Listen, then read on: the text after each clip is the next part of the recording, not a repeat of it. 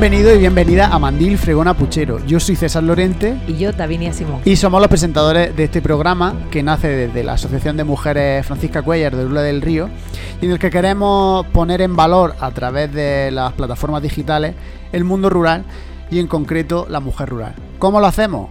Pues, mmm, dadas las circunstancias que estamos viviendo, pues hacemos una especie de viajes virtuales a través de los pueblos de nuestro norte de Almería y la zona oeste de Granada y nos vamos allí y conocemos a su gente y ponemos en valor, como decimos, este mundo rural. Además de tocar mm, temas relacionados con el feminismo y la igualdad y la mujer rural. El programa de hoy se traslada a Santa María de Nieva, que es una pedanía de Huercalovera, porque las pedanías también existen. Es cierto que estamos yendo a todos los programas que estamos haciendo hasta el momento, son pueblos, no son municipios, eh, entidades por sí mismas, ¿no? Pero eh, las pedanías son también sitios y lugares importantes de, comunidad y la gente vive y necesita también de unos servicios. Y ahí es donde nos desplazamos hoy. Como digo, eh, Santa María de Nieva, Nieva, como le llama la gente de allí, es una pedanía que está a 9 kilómetros al norte de Huercalovera. Eh, si estuviésemos en Asterio Vélez podríamos decir que es el último reducto almeriense porque ya está muy cerca la frontera con Murcia, o sea que es un sitio de frontera entre Murcia y, Almería.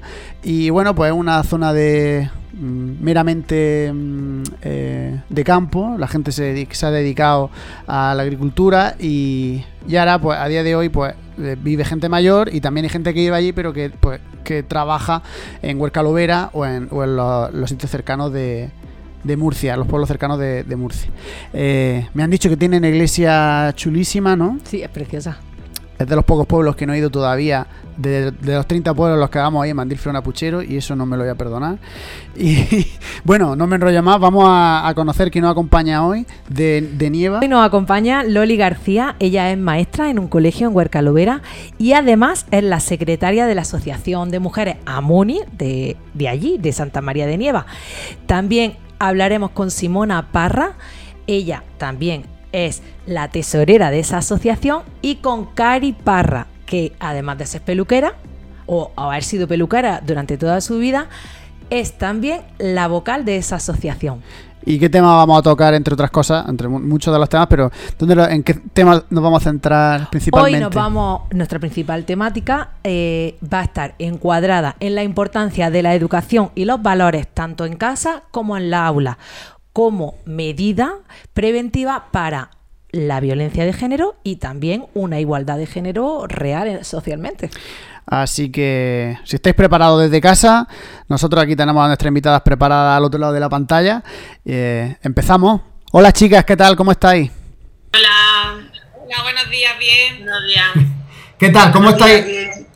¿Cómo estáis por allí por Santa María? ¿Qué de Nieva? Que, bueno, le preguntamos siempre, eh, el COVID, esta tercera ola, ¿cómo la habéis vivido? Bueno, ahí vamos, sobrellevándolo. La tercera hora yo por lo menos lo he vivido mal porque lo he pasado. Ah, bueno, pero eh, está ya recuperada, ¿no? Sí. A la vista está. A la vista está que estoy recuperada ya. Es una máquina. Y allí por Santa María, que ¿cómo, cómo ha sido la vida durante, durante eh, este año de, de, pandemia? ¿Se ha notado? Porque eso es una cosa que nos estamos dando cuenta ahora que en los pueblos pequeñitos, pues cuando vienen, cuando han llegado estas cosas, ¿no? Pues la vida de repente eh, se, ha, se, valorado mucho más la calidad de vida que se tiene en los pueblos, ¿no? ¿Cómo se ha vivido allí en Santa María? Pues bastante mal, porque es una pequeña pedanía donde todo el mundo se conoce y habla con todo el mundo. Y ahora lo de estar encerrado y saludar a la vecina o al vecino a, a kilómetros, pues bastante mal. Pero bueno, supongo que como en todos los sitios. Pues sí, eh, pues me, aquí, somos Mucho, aquí somos mucho de ir al bar, tomar una cerveza, eh, charlar, juntarnos, la asociación, hacer cualquier cosa, merienda. Y al quitarnos todo eso, pues, pues regular nada más. Eso decía yo, que, que, me consta que ahí tenéis mucha unión, porque a lo que hacéis lo hacéis todos, todo y todas, vaya todo. Lo intentamos, lo intentamos por lo menos. Bueno, hablarnos de, de Santa María de Nieva, es de los Vamos, ya me, voy a castigar a mí mismo porque yo a mí me gusta recorrerme todos los pueblos de aquí del norte de Almería y Santa María es de los pocos pueblos que no he ido, o sea que de- decirme por favor cuando, cuando yo vaya, porque voy ahí esta semana, si puedo salir ya del cierre perimetral de Lula, me voy a acercar por allí, que ¿cómo, cómo es la vida por allí? Aquí vive bastante bien también en Santa María de Nieva, porque es pequeño, pero como tenemos bastante unión, nos conocemos todos, pues yo la verdad que creo que todo el mundo estamos bien. Es- pasa como en todos los pueblos, un más, un menos, pero bien. Simona, ¿qué dices tú de, de, de Santa María? Bueno, yo, pues nada, que es un pueblo que tiene un encanto, que te voy a decir yo que me he criado allí, aunque yo ahora mismo viva aquí en Huercalovera, pero paso gran parte del tiempo allí. Entonces, pues para mí Nieva es lo más. ¿Y tú, Loli? ¿Qué nos puedes decir de Santa María de Nieva? Yo, para mí, eh, genial, vamos. De hecho, mis críos, pues si salimos a algún sitio o vamos a algún a la playa o algo, ellos no quieren. ellos, vámonos a Nieva y vámonos y vámonos y, vámonos. Entonces, pues la mayoría del tiempo, todo el tiempo, pues aquí. Aquí estamos. Tenemos una casa y, y aquí estamos. Aunque el día a día eh, estamos en Huércal, pero llegamos los viernes y para arriba. Y bueno, y antes, antes del COVID sí subíamos todos los días. Pero ya con el COVID, para evitar un poco de contactos con mis padres y, en fin, con la gente y mis suegros y demás, que también son de aquí, pues mi marido también es de aquí, entonces pues evitamos subir tanto. Pero bueno, llega el viernes y no lo sujetes, a mi hijo por lo menos, no lo sujetes dos horas más en Huerca porque nada. Ya están pensando que el próximo puente no hay que ir a ningún lado, solamente nieva. ¿Y qué fiesta hay por allí en... Es ¿Qué fiesta entonces, Sí. es algo que nosotros lo llevamos en la sangre. Vamos, ¿Qué? que es nuestro, es nuestro. ¿Qué fiestas tenéis por allí en Nieva? Que a mí me gusta también mucho todas las fiestas, los patrones de, de- de nuestros pueblos de, de Almería. ¿Qué, qué se celebra por allí? Eso es lo mejor del mundo mundial, la fiesta. Esos son, vamos, increíbles las fiestas de nieve. Quien va un año vuelve. ¿Qué fecha tienen? ¿Qué fecha tienen, Simona? Pues el día 2 de febrero se hace el día de la torta, que es como un- un- una fiesta muy típica de ahí, se rifa lo que es una torta, y entonces pues viene una orquesta, hay procesión y demás. Y después las fiestas de, en verano, en agosto, el Día de la Virgen, el 5 de agosto. Pues nos lo apuntamos para ver si este año, por, por- ya la de la torta no la hemos perdido, pero para el año que viene Sí, y las de, y las de agosto que esperemos que también se pueda hacer. Eh, bueno, eh, nos centramos en, en el mundo rural, en, en Mandil Freona Puchero, en el programa, y uno de los, de los motores que suelen tener estos medios rurales son las asociaciones. Y en particular a nosotros nos interesa la Asociación de Mujeres. Que, que bueno, hablando de vuestra asociación, ¿cómo, cómo se llama?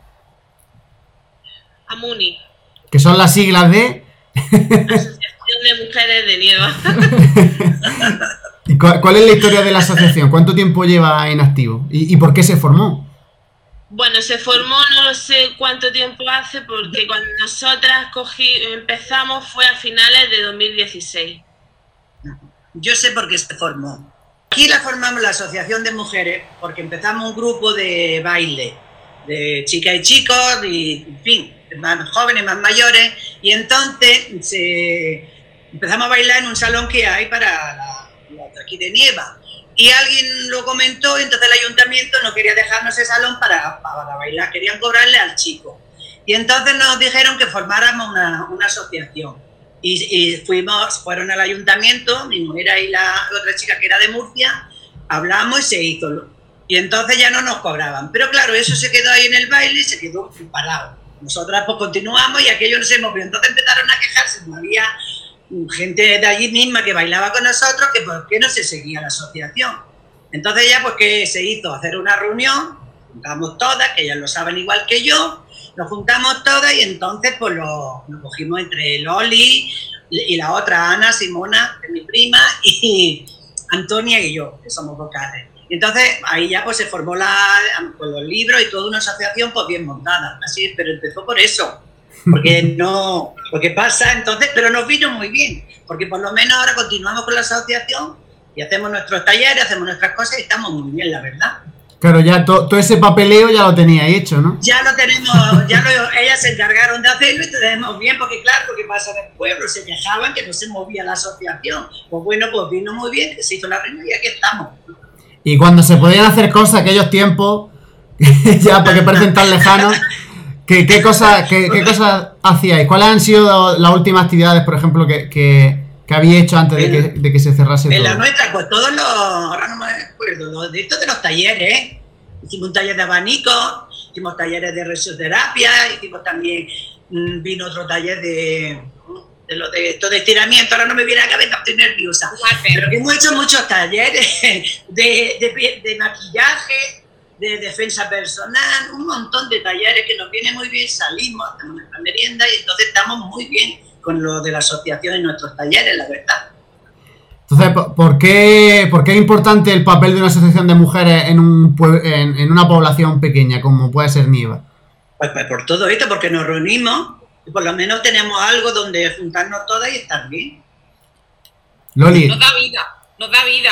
Nos da vida eso, nos da vida al pueblo. Y, y luego César, con lo del COVID, entonces estamos ahí que parece que no tenemos vida. Entre unas cosas y otras parece que no tenemos vida, pero yo creo que ya llegará a, a que nos podamos juntar otra vez y seguir con nuestro ritmo, la verdad. a, ver si hay suerte de estábamos empezar. muy bien, la verdad, lo pasábamos todas muy bien, luego hacíamos nuestras meriendas después. Y ha sido nuestra vida en, en la asociación, la verdad. La verdad que mira, César, una cosa que yo siempre les digo a ellas, porque en la última comida que hicieron de convivencia, eh, eh, estuve yo allí con ellas. Y es alucinante, entre plato y plato tiene una campaña de sensibilización. Un bolso con un mensaje. Termina. Un imán con otro mensaje. Tiene, tiene- tiene siete campañas de sensibilización a lo largo de la comida. Es verdad. Y son muy, son muy divertidas, es verdad. tú Simona, ¿qué, qué, qué te parece el papel de una asociación de mujeres en el mundo rural? ¿Qué, qué papel, parece- qué papel desempeña? Pues me parece muy importante porque hay mucha gente la cual es mayor y a lo mejor no se desplaza a otro sitio o, se- o aquí a Huercalovera.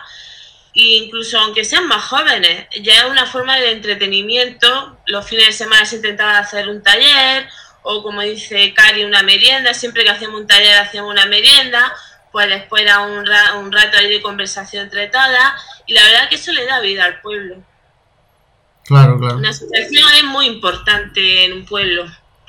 ¿Qué, ¿Y qué estés pensando ya cuáles va- van a ser los primeros pasos o los primeros eventos que vaya a hacer cuando ya podamos juntarnos todos otra vez?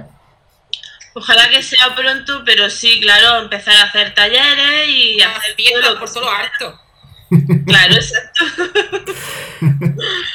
Bueno, pues ya que hemos hecho este pequeño repaso por Nieva, su gente y, y vuestra asociación, vamos a entrar en el tema de hoy, que es la educación en igualdad, la educación a nuestros jóvenes y a nuestros niños en igualdad. ¿Qué, qué pensáis? ¿Es importante que ya desde pequeños se, se eduque tanto en colegio, instituto y en la casa en igualdad? Por Yo ejemplo, creo que sí. sí, vale, Cari. Yo creo que sí, que, que está muy bien hecho, que se eduquen en igualdad. Que estén todos los niños y niñas juntos y lo veo mejor así. Sí, pero que, que ya se, se fomenten valores de, de feminismo y de... Lo- los tipos, sí. Tú, Loli, como maestra... Loli, como maestra, cuéntanos, que tú tienes una visión más desde dentro. Bueno, yo sí lo veo bastante, la verdad que lo veo bastante bien, que se eduque en igualdad, que lo mismo que puede hacer un niño lo puede hacer una niña.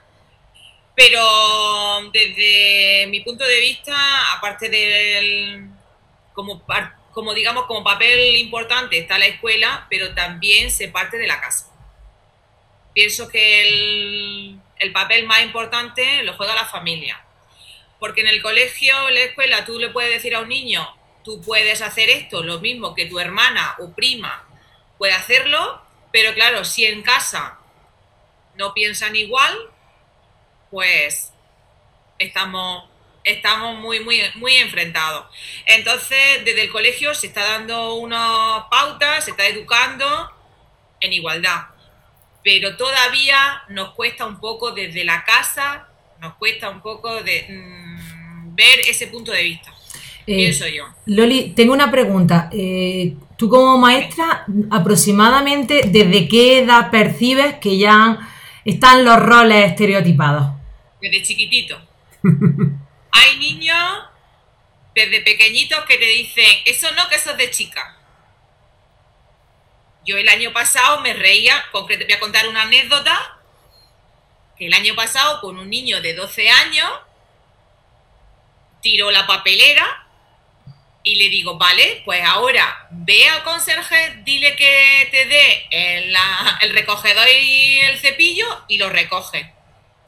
Bueno, me dijo de todo menos Bonica, porque me dijo que eso en su casa lo hacía su hermana y su madre. Él no tenía por qué hacer eso.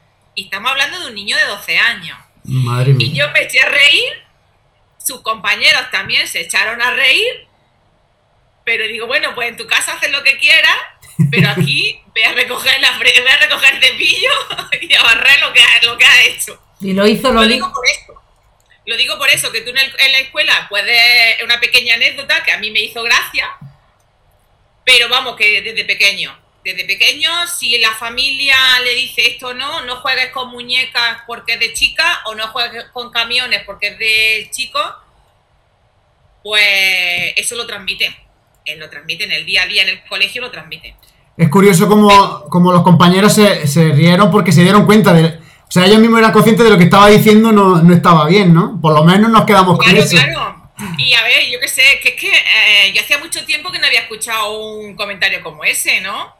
Y, y, vamos, parece que lo estoy viendo. El niño grandote. Y me dijo que no, que no. Grandote, desarrollado. De 12 años.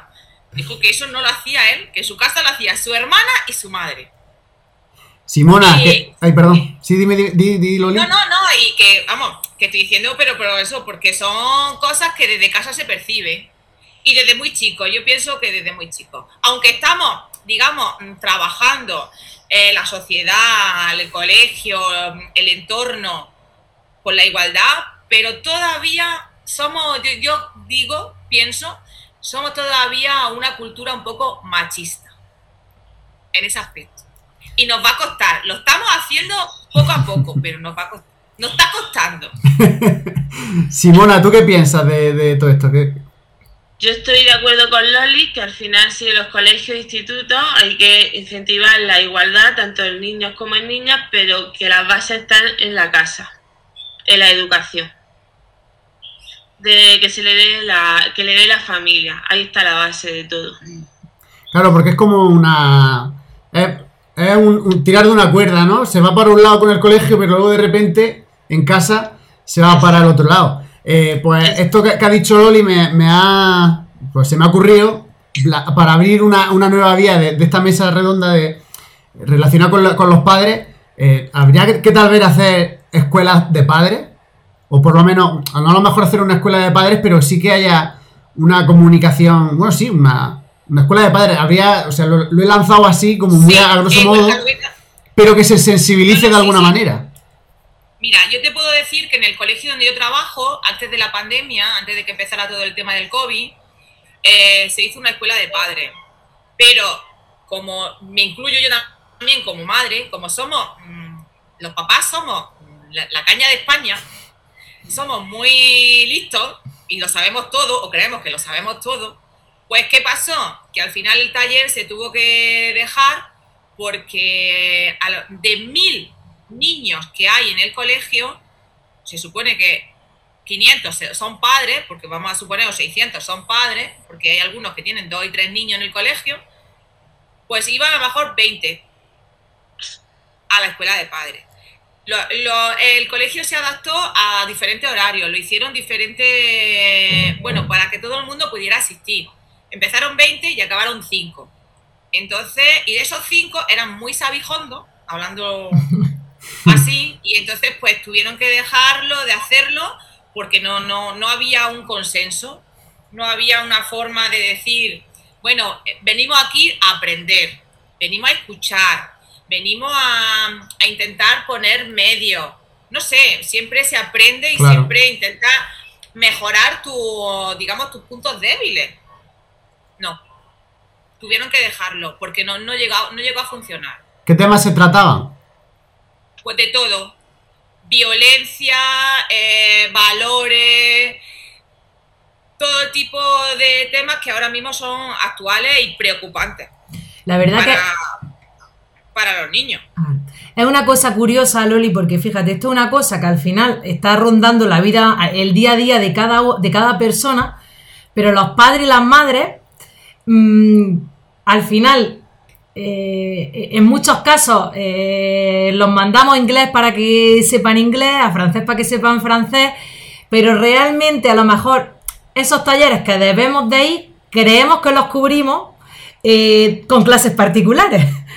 Eh, no, sé, no sé si me explico, es que es algo paradójico, porque al final, eh, al final es algo que, que lo ves como secundario a pesar de que sea primordial.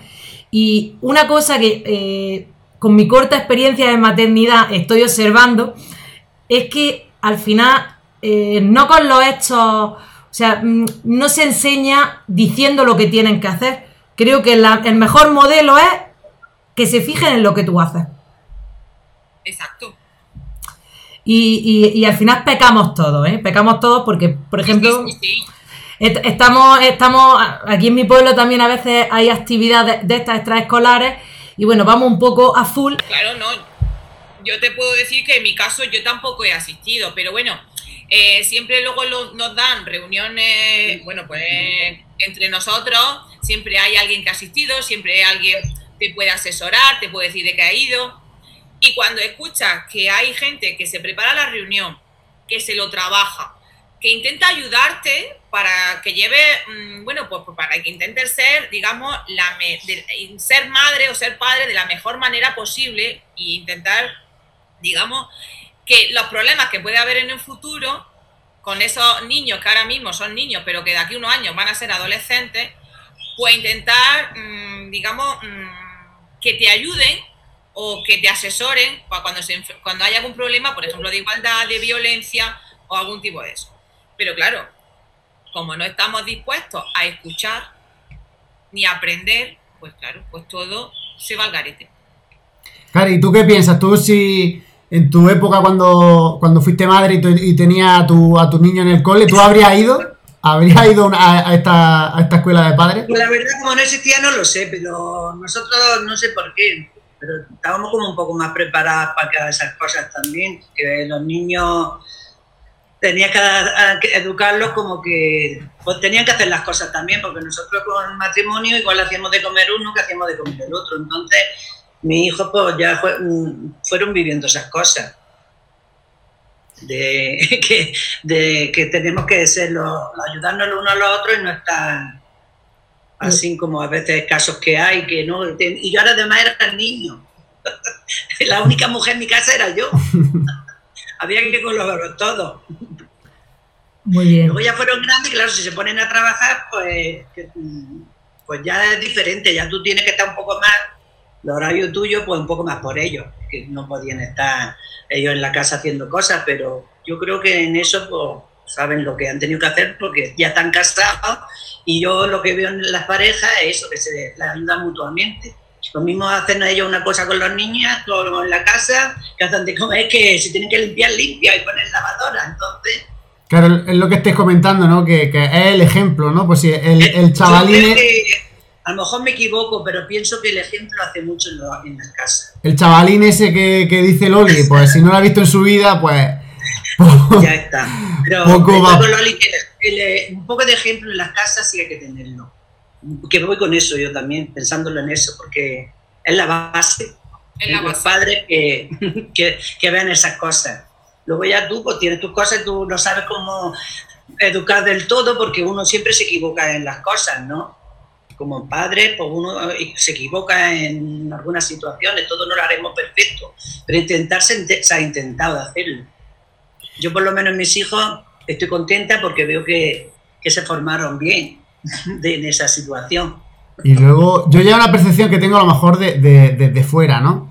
Que es que se presupone a los padres, ¿no? De- la sociedad le presupone a los padres que lo sepan todo y que, y que, tiene, y que, y que no se puede mostrar una debilidad, ¿no? No, no puedes mostrar que, que no sabes criar a tu hijo y a lo mejor ya estamos en un tiempo en el que eh, sí podemos asumir que somos humanos y que si alguien tiene una dificultad, ¿no? Yo imagino también el, eh, es como también lo que la sociedad eh, exige a una madre y es que sepa cómo hacer, ¿no? Y a lo mejor pues puede haber una madre o un padre que no sepan cómo ser padre o madre y pedir ayuda, ¿no? Y a lo mejor hay un lastre que el hecho de que, ostras, si esta, esta situación me supera, a lo mejor si pido ayuda, van a pensar que no soy buen padre o buena madre, ¿no?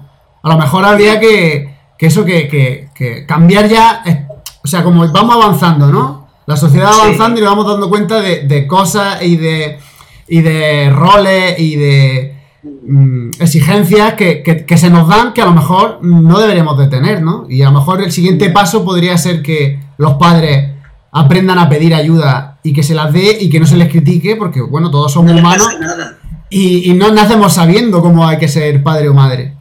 No. Eh, lanzado, dejado esto aquí, si queréis comentar algo sobre, sobre esta idea que se me ha ocurrido ahora mismo, eh, vamos a, seguir con, este tema y nos vamos a centrar en, bueno, Loli ha dicho que hay que preparar a los niños a la adolescencia, ¿no?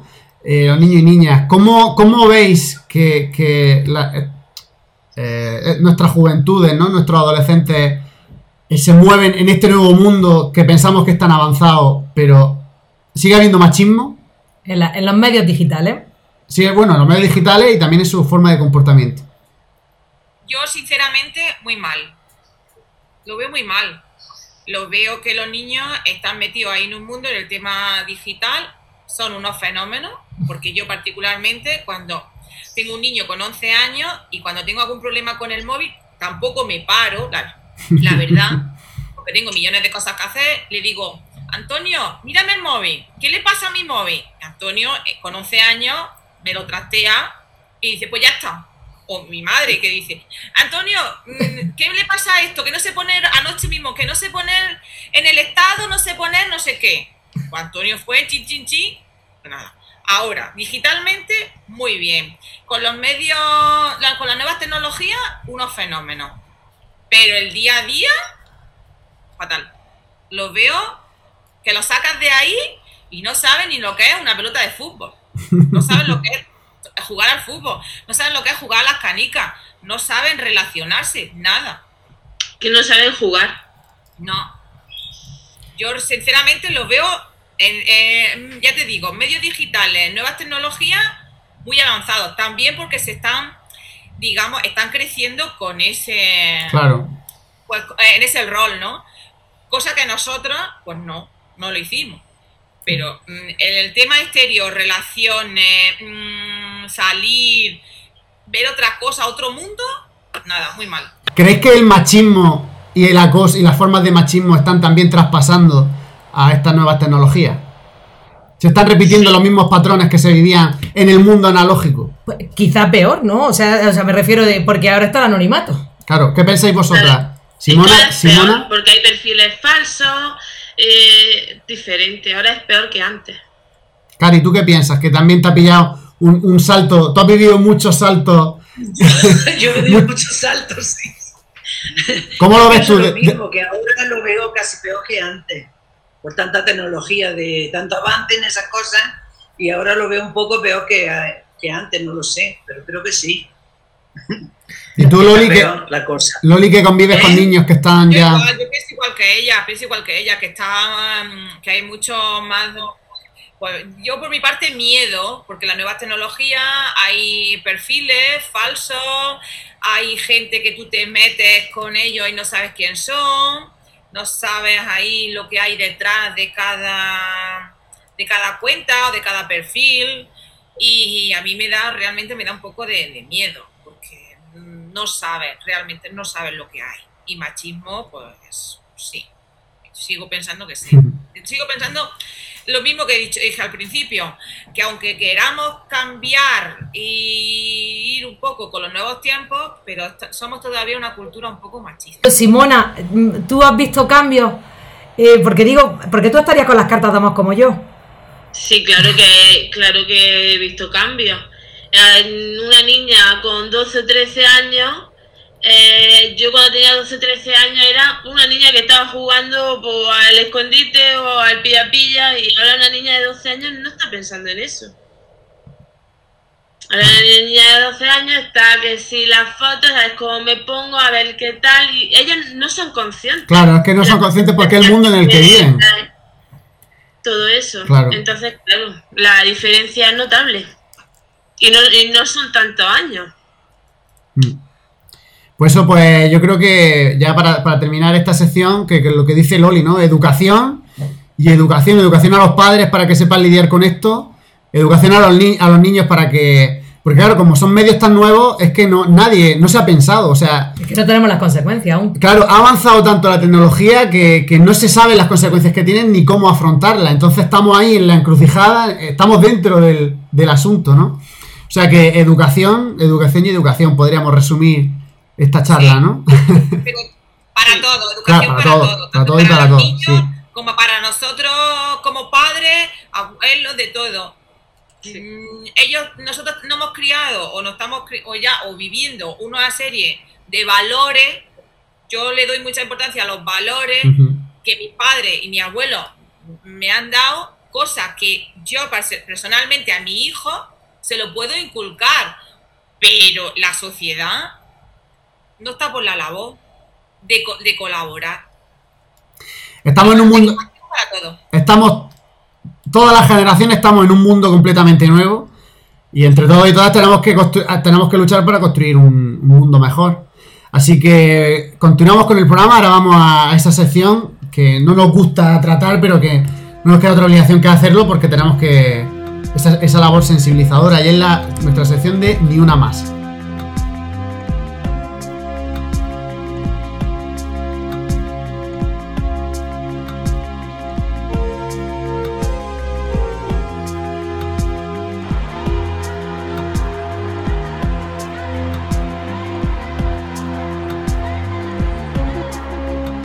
Ya llegamos a la sección de Ni una más, donde intentamos dar visibilización a esa mujer que ha sido asesinada contando un pequeño extracto de, de- la situación que aconteció ese asesinato eh, a través de su pareja o de su expareja, porque además queremos, además de sensibilizar a la población, queremos explicarle eh, junto con nuestros invitados y nuestras invitadas, eh, dónde acudir si, nos encontramos en una situación de, violencia de género o conocemos a alguien o somos la misma persona, donde, donde nuestro invitado y nuestras invitadas nos van a dar eh, los servicios que se ofrecen desde este municipio.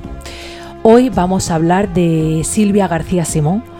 Tan solo eh, tenía 33 años y fue asesinada por su pareja. La asesinaron el día 5 de enero del 2016. Tenían en común una hija de 5 años. Fue en Galápagos, en Guadalajara. Y una cosa que es la que me gustaría que pudiéramos comentar eh, es que no existían denuncias previas por malos tratos. Es algo que, eh, que es muy llamativo. De hecho, en las estadísticas del año pasado, en esos números de mujeres asesinadas, solo 8, oh, perdona, 2 de cada 10 mujeres habían denunciado. Es algo que deberíamos de, de- de preguntarnos. Eh, De hecho, tengo aquí las estadísticas eh, rápidamente. Mira, eh, mm, porque esto rápidamente comentamos, estamos eh, conociendo la identidad de, de víctimas eh, desde que se tiene datos de esto, que es desde 2003. O sea, no pensemos que, que las estadísticas de violencia de género se tienen desde, desde hace mucho. Realmente son 18 años desde que se empieza a contabilizar y empieza a ser un problema de Estado el asesinato de mujeres eh, a manos de, su mm, expareja o, pareja. Y en todo este tiempo, de 2003 a 2019, en la estadística, eh, el 73,9% no habían denunciado. Escuchado este caso, eh, vamos a enfocar eh, eh, esta, la sección de, que dedicamos a la sensibilización en la violencia de género y la violencia machista. Pues volviendo con lo que hemos tocado en la mesa redonda, eh, violencia de género y, y redes sociales y nuevas tecnologías. ¿Que ¿Conocéis algún caso? No, yo ahora mismo no. No, aquí en el, aquí en el pueblo realmente no. No, no. Es un pueblo pequeño y una pedanía pequeña y de momento todo el mundo se lleva, se lleva bien. Por lo menos de las puertas de, de las puertas de la, en la calle, dentro no lo sabemos, pero. Sí, pero lo que estábamos hablando de redes sociales, eh, cómo, cómo, ese machismo traspasa y, y, se pueden dar casos. Por ejemplo, una, una madre o un padre que, que se sienta, o sea, se ha enterado que su hija eh, o su hijo están enviando imágenes con contenido sexual o inapropiada para la edad o, vamos, en la mayoría de los casos quien lo suele hacer porque pues probablemente no sea consecuente de, lo que está haciendo, de su acto. Por ejemplo, desde la asociación Amuni, eh, si desde Nieva alguien se encuentra en esa situación, eh, ¿cómo podríais ayudarle? Bueno, pues intentaríamos ayudarle de la mejor manera posible. Si alguna de esas personas que tienen algún problema de este tipo eh, acude a Muni, pues todo el mundo que pueda echarle una mano se lo va, se lo va a echar. Eh, indistintamente moral, como económico, como ayuda que necesite, se lo, se lo, va, se lo va a intentar o va, o va a intentar ayudarla o ayudarlo de, de, de, cualquier manera posible. Cada uno en las medidas que, que pueda o que podamos, pues lo intentaría, intentaría hacerlo lo mejor posible. Pienso yo, vamos. de acuerdo, Simona. Sí, se le ayudaría pues, en todo lo que, en todo lo posible. Se le intentaría ayudar. Esto, Cari, es una de las cosas que desde la asociación eh, eh, es uno de los servicios que ofrecéis, ¿no? Ayuda de si alguien lo necesita, ¿no, Cari? Por supuesto, que se le ayudaría en todo lo que se le pueda ayudar, como han dicho ella. Claro, la, la... el programa ahí estamos para eso, ayudando. La sensación de comunidad, ¿no? Que se da en esos pueblos pequeños. Y luego, eh, bueno, pero eh, llama, pondría en contacto con la policía, ¿no? O con, con el ayuntamiento. Sí, policía, eh, ayuntamiento, asuntos sociales, eh, asistenta social, eh, Caritas, en fin, cada uno, pues, en la medida que, que, que pueda. Sí, bueno, estamos, porque lo, hemos, como veníamos de, del tema anterior, estamos hablando de, de, padres, ¿no? Pero también queremos hacer hincapié en que si alguna persona, es, ella es víctima o, o, empieza o intuye que, que, que es víctima de violencia de género o conoce a alguien que es víctima, pues podéis contar para todo con la Asociación Amuni. Sí, sí, sí, por supuesto. Sí, claro. Ahí estamos. Continuamos nuestro programa y ya vamos a, a vamos a, a, la última sección, que es referentes desconocidas, en las que vamos a recordar la figura de, de mujeres importantes en nuestros pueblos y en nuestra vida. ¿Estáis preparadas, chicas? ¿Habéis preparado algo? ¿Os viene alguien en la cabeza? Bueno, todo el mundo es importante. Hombre, por supuesto, por supuesto. Así que vamos allá.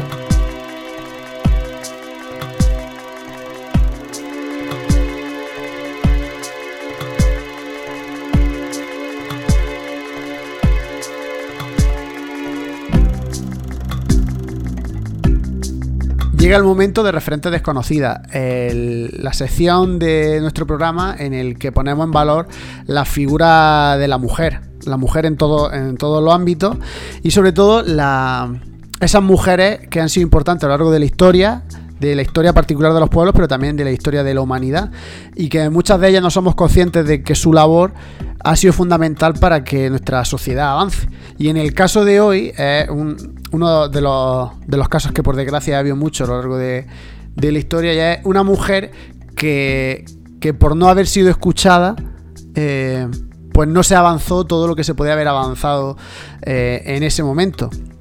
Y ya veré ahora por qué. Vamos a hablar de Ada Lovelace, que mmm, fue hija de Lord Byron. No sé si conoce a Lord Byron, el famoso poeta que era emblema del romanticismo en, Gran Bretaña.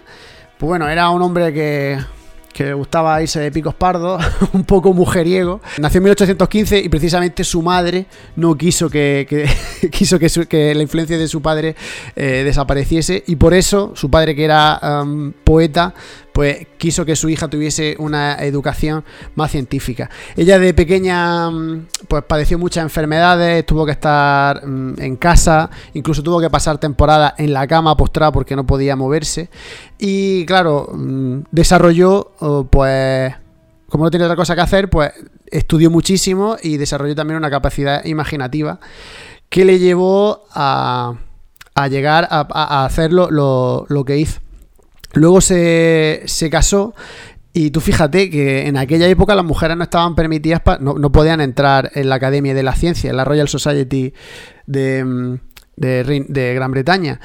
Eh, entonces, su marido eh, se asoció a, esta sociedad, para la redundancia, y él era el que iba a la biblioteca y transcribía los libros que a ella le interesaba para estudiar. Entonces el hombre entraba, copiaba los libros y se los llevaba a su mujer porque ella no podía entrar. Aún así, con, esto ya con estas dificultades, ella fue capaz de, de publicar un montón de artículos bajo seudónimo, porque también... Eh, no esperaba lo, menos. Claro, ya no es solo que... Es que eh, si veían que era de una mujer el artículo, ya decían, esto no vale. Esto ya no vale. Y una de sus cosas más, más de sus labores más importantes fue el eh, estudiar. Le, gustaban mucho las máquinas y, hoy, hoy, día es importante porque fue precursora de la computación y de la programación. O sea, el, el, hecho de que estemos nosotros haciendo este programa y vosotros desde casa no estéis viendo es gracias a personas co como ella que eh, a principios del siglo XIX empezaron a, a a crear esto desde la, desde la nada. Y ella tradujo a un italiano que hablaba sobre este tema. Como veremos a lo largo de esta sección por los programas, la, la, la importante labor de traducción que han hecho, han tenido las mujeres en la historia. Y bueno, hizo una traducción que, que, fue muy relevante porque ella, los apuntes que hizo, o sea, el, estaba el texto original y entonces ella matizaba cosas y ponía ejemplos. Pues esto que ella añadió fue el triple de lo que era la traducción origi original, o sea que aportó muchísimo más de lo que el propio texto aportaba. Y entonces siguió por ahí, por ese camino de, investigar y, desarrollar teorías sobre la computación, pero claro, no, se escuchó, se, le, se le apartó. Entonces, 100 años después, ya en pleno siglo XX, eh, la gente se dio cuenta de que ella había inventado eh, el primer sistema de programación de ordenador, pero nadie le hizo caso. O sea que si se lo hubiese escuchado en ese momento, probablemente los avances a nivel eh, informático hubiesen llegado muchísimo antes. Y, bueno, como pasa siempre en, cuando ella eh, en vida pues, no, se lo tuvo eh, en consideración, pero ya el, en los años 80 el Departamento de Defensa de los Estados Unidos le hizo un homenaje creando un lenguaje de programación llamado ADA.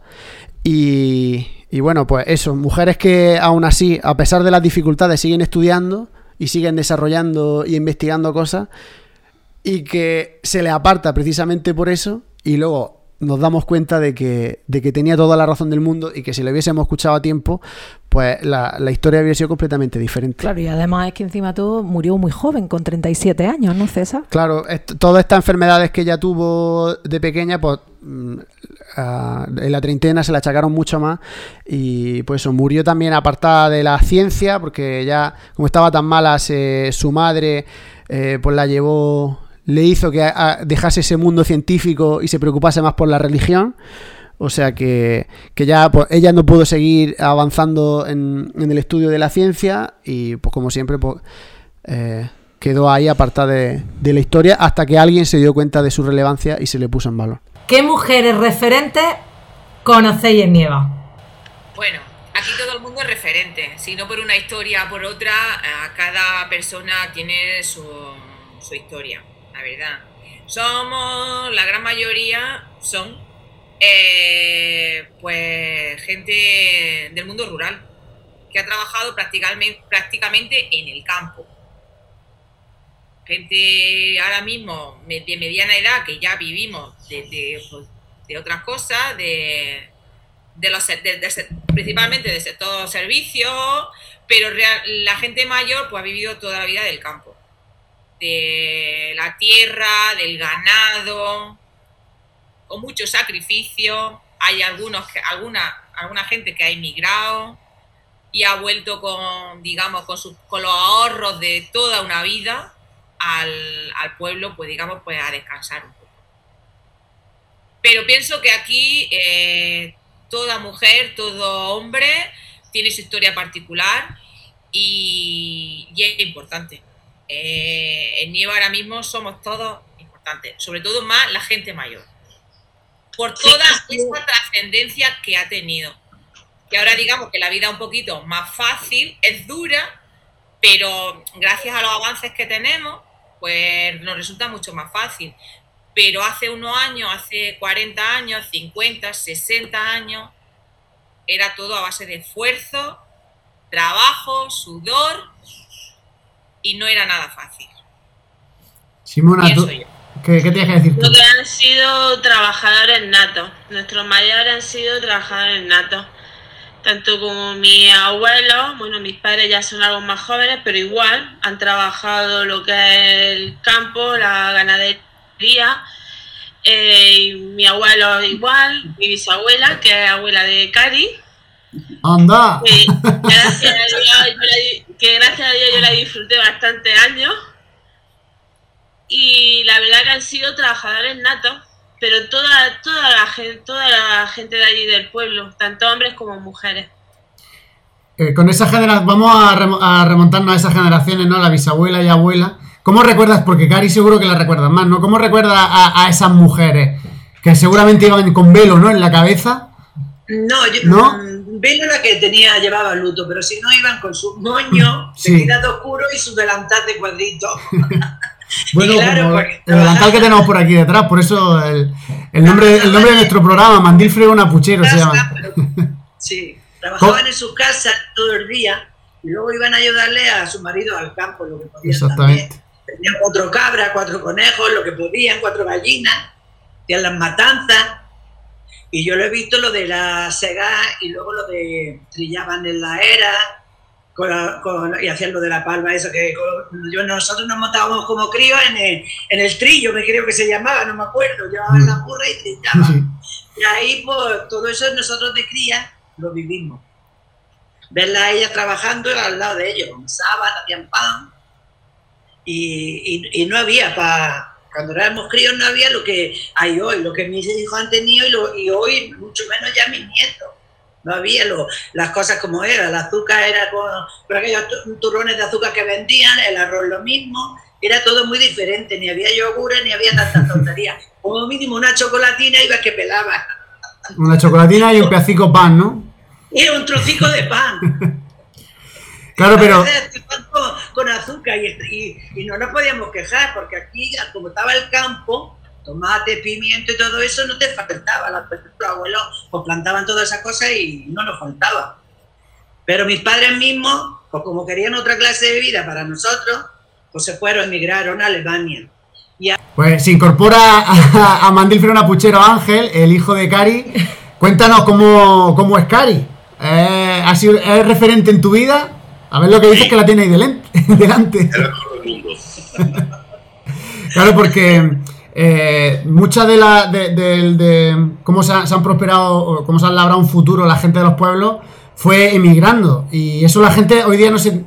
Mm, por suerte ya las generaciones nos podamos quedar aquí, ¿no? Pero eso sí que era gente luchadora que tenía que prescindir de, de todo su, su mundo, porque ahora estamos interconectados con las redes sociales, aunque estemos lejos pues también nos hacemos una videollamada y parece que estamos ahí, pero antes irte a otro país suponía perder el contacto pues durante muchísimo tiempo, ¿no? Y tal vez poner en valor ese papel de Cari. ¿Cómo recuerdas a, tu madre? Tu, eh, no, Ángel, Ángel. ¿Qué puede decir tu madre, Ángel? No, sé, la mejor, para mí es la mejor madre del mundo y persona. es muy trabajadora, muy luchadora. Es especial. ¿Qué va a decir el hijo de la madre teniéndolo al lado? Vaya. bueno, pues con, esta imagen nos quedamos. Eh, muchísimas gracias, chicas, por, este viaje virtual a Nieva. Eh, esperamos que, todo vaya bien y que, dentro de muy poco podamos estar allí con nuestro plató montado en la plaza de, Nieva y, y hablando con todos los vecinos y vecinas. Pues nada, muchas gracias a vosotros. muchas gracias a vosotros por acordaros de nosotras. Hombre, claro que sí. Cuidaos mucho, cuidaos mucho y nos vemos muy pronto. Hasta luego. Hasta luego. Hasta luego. Hasta aquí con nuestras compañeras de Nieva y, y nuestro nuevo intruso final, ¿no? sí, Ángel. Eh, aquí tenemos cabida para toda la gente que, que quiera participar y, y siempre que sea poner en valor pues, a, nuestra, a las mujeres importantes de, de nuestra vida y, y esas mujeres que eh, desde su anonimato sacan adelante su familia, sus comunidades de vecinos y, en, definitiva pues, pues la sociedad. Eh, me ha encantado este viaje por, por Nieva que no he estado. Vamos, no me lo voy a perdonar en la vida haber llegado aquí a Nieva sin haber estado, pero en cuanto pueda, cuando nos levanten estas restricciones que tenemos ahora mientras grabamos el programa, vamos, el primer sitio donde voy a ir cuando, cuando se pueda es a Nieva. Eh, ya está, hasta aquí el programa de hoy, espero que haya gustado. Como decimos siempre, no sabemos cómo habéis llegado a este vídeo, porque este vídeo lo estamos haciendo en... O sea, este, este programa, Mandil Flona Puchero, lo estamos haciendo en 30 pueblos de Almería y de Granada. Entonces entendemos que cada... mm, eh, cada lugar lo compartirá desde su ayuntamiento, desde la página de la asociación. O sea que tal vez habéis visto este capítulo, Santa María de Nieva, eh, porque soy de Nieva. Pero esto es una serie de programas que, que estamos haciendo por diferentes municipios y estamos haciendo estos viajes virtuales e incluso físicos, llegado el momento en el que ponemos en valor a nuestra, al mundo rural y la, mujer rural en particular. Eh, como digo, si habéis llegado hasta aquí y queréis seguir viendo de qué se trata Mandil Fregona Puchero, pues podéis buscar en Facebook y YouTube Mandil Fregona Puchero y ahí encontraréis todos los demás episodios y los que están por venir. Y si no queréis escuchar, nos queréis escuchar en formato podcast en Spotify y en Evox, Mandil Fregona Puchero, ahí tenéis todos nuestros programas. Y ya está. Eh, ¿Dónde iremos el próximo programa? Mm, No lo sabemos, pero permaneced atentos porque a lo mejor es vuestro pueblo. Así que cuidaos mucho y un saludo.